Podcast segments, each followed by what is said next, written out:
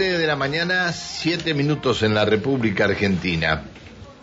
El Hospital Provincial Neuquén fue fundado en 1913. Eh, hasta hace unos años atrás se celebraba eh, su fundación los días 28 de julio. Cuando se cumplió el centenario del hospital, eh, se conoció un escrito del doctor Eduardo Castro Rendón, cuyo hospital lleva su nombre, este, y la verdadera fecha de su fundación fue un 28 de junio. Entonces hubo que, cambiar y ir al 28 de junio. Y, el, y mañana está cumpliendo 109 años el Hospital Castro Rendón. Doctor Adrián Lamel, ¿cómo le va? Buen día. La que no se escucha. A ver, no, se, no nos escucha el doctor Lamel. A ver si nos escucha ahora, doctor. No. No nos escucha el doctor Lamel. Este, a ver, vamos a tratar de eh, Coqui, a ver si podemos charlar con el doctor, con el doctor Lamel en un minuto para, este, para ver la, la situación del, del hospital, este, y, a ver, estamos, en, en unos minutos estamos hablando con el, con el doctor Adrián Lamel, eh, estamos teniendo un, un, pequeño problemita. Doctor Adrián Lamel, ¿cómo le va? Buen día. Buen día, ¿cómo está Pancho? Bien. ¿Cómo está usted? Bien, muchas gracias por atendernos, doctor. No, por favor. Este, bueno, mañana están los festejos de los 109 años del, del Castro Rendón, del hospital más importante que hay en la provincia, ¿no? Exactamente. Eh, mañana, 28 de junio, eh, se cumple 109 años del hospital, que fue una revisión. Ustedes se acordarán que a los 100 años nosotros eh, hicimos un libro y ese libro nos llevó a que estábamos festejando mal porque era el 28 de julio que se estaba festejando el, cumpleaños y esa revisión con el libro con el libro que hicimos con la Universidad del Comahue este, nos dimos cuenta que era el 28 de junio, así que corregimos esa fecha y empezamos a, con la fecha que corresponde que era el 28 de junio.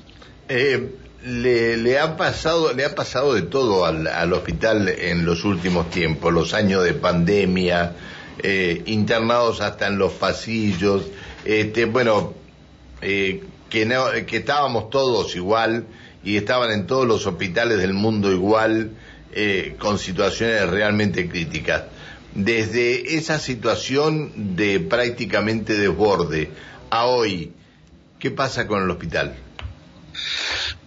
Bueno, nosotros siempre decimos que vamos mirando el hospital en base a las prestaciones que vamos haciendo, ¿no? Y a la accesibilidad que tiene la gente a diferentes patologías. Y el hospital sigue creciendo en esa línea, ¿no? De alta complejidad.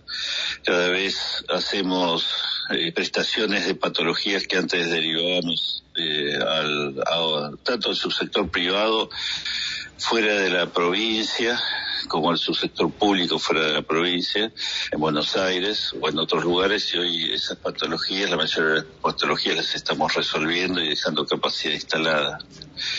Eso por un lado, y por el otro lado también medimos en la, en la eh, en, en todas las semillero que nosotros tenemos que tiene que ver con la formación de profesionales, ¿no? Nosotros también tenemos más de 150 profesionales que se están formando y cada todos los años sumamos nuevas residencias, ¿no? Y eso nos pone nos pone también en, en contentos porque de alguna manera es buscar un desarrollo y una sustentabilidad en el tiempo, ¿no? Esta Así formación, que... perdón, esta formación de ciento y tantos profesionales que usted dice, ¿esto eh, es aparte las residencias de los profesionales que vienen de otras provincias o de los que salen de la Universidad Nacional del Comahue? Parte son de la universidad, médicos que salen de la Universidad de Comahue, pero vienen de todos lados del país, ¿no? Y, este, eh, de otras facultades vienen y buscan a Neuquén y al Castro Rendón como, un lugar de, capacitación eh, que, que tiene su renombre. ¿no? Entonces, más de 150, y no solamente de parte médica, ¿no? sino también psicología, tenemos residencia de salud mental, en donde hay psicología, trabajadores sociales, bioquímicos, enfermería, también enfermería crítica que se largó eh, el año pasado, también eh, las residencias de enfermería en lugares críticos, digamos, ahí eh, también de kinesiología, de farmacia, digamos, fuimos incorporando residencias eh, hospitalarias, no solamente médicas, sino también de otras profesiones. Y eso nos da la posibilidad de un crecimiento y un desarrollo. También las residencias terminan siendo, además de un semillero, un lugar de de tener que, más allá de capacitar al, al profesional que entra a la residencia, es la capacitación permanente de los, eh, implica la capacitación permanente de los profesionales que se encuentran ya trabajando con su especialidad, ¿no? Enseñar tiene que ver también en tener este, que dejar eh, uno una mirada sobre la especialidad, ¿no? Estos son los pro y los contra. Y los contra es lo que siempre vamos lidiando, por ejemplo, con las cuestiones edilicias, que eh, estamos con cosas nuevas y cosas viejas, y unir las cosas nuevas a las viejas en un hospital que no puede parar. Digamos, nosotros tenemos que dar la prestación los 365 días del año, las 24 horas del día. Entonces, eso implica tener que luchar y lidiar con, con, con inconvenientes que nos van surgiendo en un, en un edificio que tiene este, sus cosas viejas. Un edificio viejo, exactamente. Lo saluda. Con muchas con, eh, con mucha gente, con mucha gente que le pone, trabajadores que le ponen el hombro para salir adelante ante cualquier inclemencia. ¿no? El último, el último problema que surgió fue eh, en, eh, las filtraciones, eh, prácticamente la lluvia que hubo dentro de uno de los quirófanos. Esto, si bien se, se habló de un problema de este, de los caños y de las este, que se habían tapado, eh, hubo un pedido de informe de parte de legisladores. ¿Esto fue así, un problema de, de, caños tapados? Sí, fue un problema de unos caños que se taparon, que están, son caños de, desagüe que no, que eso no se, digamos, ya no se hace más dentro de los edificios, ¿no? adentro de las paredes, como es en este caso. Y entonces eso generó una pérdida en el quinto piso, que fue que fue a, través de un caño que encima son caños que ya no tampoco se fabrican más, ¿no? Claro, de fibrocemento. De fibrocemento para ese tipo de cuestiones. Pero bueno, rápidamente la gente de mantenimiento lo, lo arregló y bueno, uno tendría que parar para cambiar todo eso, tendría que parar. Ahora, igual se está viendo la posibilidad de, de, poner sobre un, un, techo sobre encima de eso, diferente con los desagües diferentes, ¿no? Pero bueno, eso lleva también un, una, una inversión, una inversión importante. Sí, pero más allá de inversión significa dejar lugares por ahí sin poder eh, atender también, ¿no? Y eso, eh, sobre todo habría que reparar un techo y por ahí está el quinto piso habría que dejarlo, sobre todo un sector sin atender. Bueno, es, son cuestiones que son terribles, pero la verdad es que también eh, uno dice eso, pero bueno, tenemos sectores nuevos que fuimos arreglando como te, tiene que ver pediatría, como todo el tema de, lo que es la, ex bomba de cobalto y ahora el acelerador lineal. ¿No? Bueno, hay otras cosas que van, que van cambiando y se van incorporando. Tuvimos que hacer toda la parte también de, de gases medicinales nueva, que fue todo rever todo el quinto piso, el recambio de ascensores, que, que se hizo una parte y ahora se está haciendo la otra, la, se están haciendo la otra parte, digamos, sobre, sobre, va funcionando lo, lo, lo viejo con lo nuevo y y en la medida que se pueda instalar, ¿no? Nuevas Está bien. Lo saluda, lo saluda Alejandra Pereira que comparte la mesa de trabajo y le hace la pregunta. ¿Cómo le va, doctor? Muy buenos días. Eh, doctor, la pregunta, ¿hace cuánto tiempo usted está al frente eh, del Hospital Castro Rendón como director? Y brevemente, ¿no? Un análisis de lo que ha significado todos estos años, su gestión y demás en cuanto a la salud. Desde el 2008 que estoy en el, en el hospital y este que vine en un momento por, para que me, pidieron por un tiempo que venía de la, de la zona norte bueno y después mis, reflexiones eh, la verdad que eh, soy una persona que siempre ha trabajado en, con una mirada de la salud pública en diferentes hospitales, desde baja complejidad hasta alta complejidad en este momento.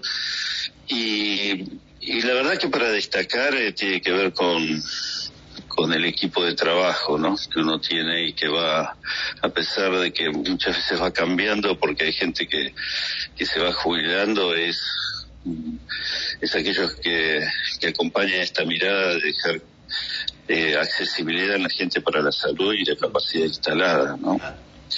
Y si uno mira en 2008, cuando en aquellos momentos que, en el hospital no, no se operaba, eh, la verdad que la mayoría de, de las situaciones se terminaban corrigiendo afuera el hospital en ese momento y lo que es el hospital hoy, con todo un compromiso de trabajo de todos los trabajadores del hospital. Eh, hoy somos punta y eligen al hospital muchísima gente para atenderse, en, tanto en cuestiones eh, problemas cuando queman las papas, eligen el hospital, ¿no? Y eso tiene que ver con, con que todo trabajador en su rol ha puesto para que para que el hospital sea de alguna manera eh, un referente en la Patagonia. Está bien.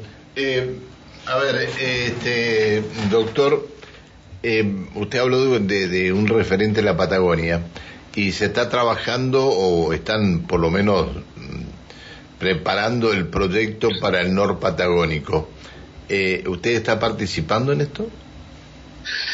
Sí, en realidad nosotros, el norpatagónico, de una manera sale de un trabajo que se fue realizando en el hospital, eh, en el hospital de Neuquén, y posteriormente trabajándolo con el ministerio, con, con todo el gobierno, y fue un documento que se presentó donde daba cuenta de la importancia de, tener, no solamente por el crecimiento poblacional de Neuquén, ¿no? sino por las nuevas demandas sociales eh, que se hacen en salud y en una y en una sociedad con con una mirada nueva cognitiva también, ¿no?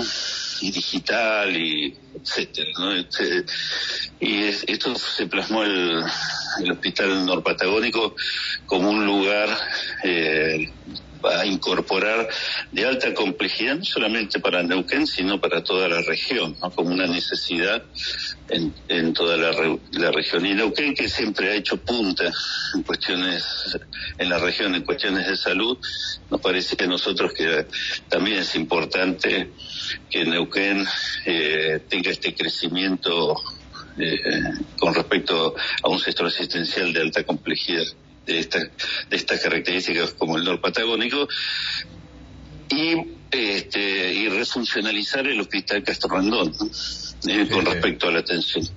Está bien. Así que bueno, eso se largó y bueno, de hecho por indicación del, gobernador, eh, se dio se dio luz verde a, esta situación y, se licitó el hospital. Bien, eh, ¿el financiamiento ya está o todavía no, no se consigue? el financiamiento está y para la primera etapa eh, eso ya lo, comentó el gobernador, y, el, y, la primera etapa eh, estaría eh, finalizando y se iniciaría este año y tendría que estar finalizando en, una vez que se inicie en 525 días. Bien, bueno, doctor, que tengan una buena jornada mañana este, y que el hospital, más allá de, algunas situaciones de, los usuarios que a veces presentan sus críticas sobre lo que no se puede hacer, este, que sigan trabajando como lo están haciendo hasta ahora. Le mando un abrazo grande y un abrazo grande a toda la conducción del hospital. Bueno, muchísimas gracias y bueno, yo sé que hay siempre crítica, pero bueno, siempre el que hace está expuesto también a, a, tener críticas. ¿no? Y eh, bienvenidas sean para mejorar. Bueno, muchísimas gracias. Un abrazo, que siga muy bien. Hasta luego, buen día. El diálogo que manteníamos con el doctor Adrián Lamel, el director del Hospital Castro Rendón, mañana 28 de junio cumple 109 años el, el hospital. Ya. 109 años de su creación.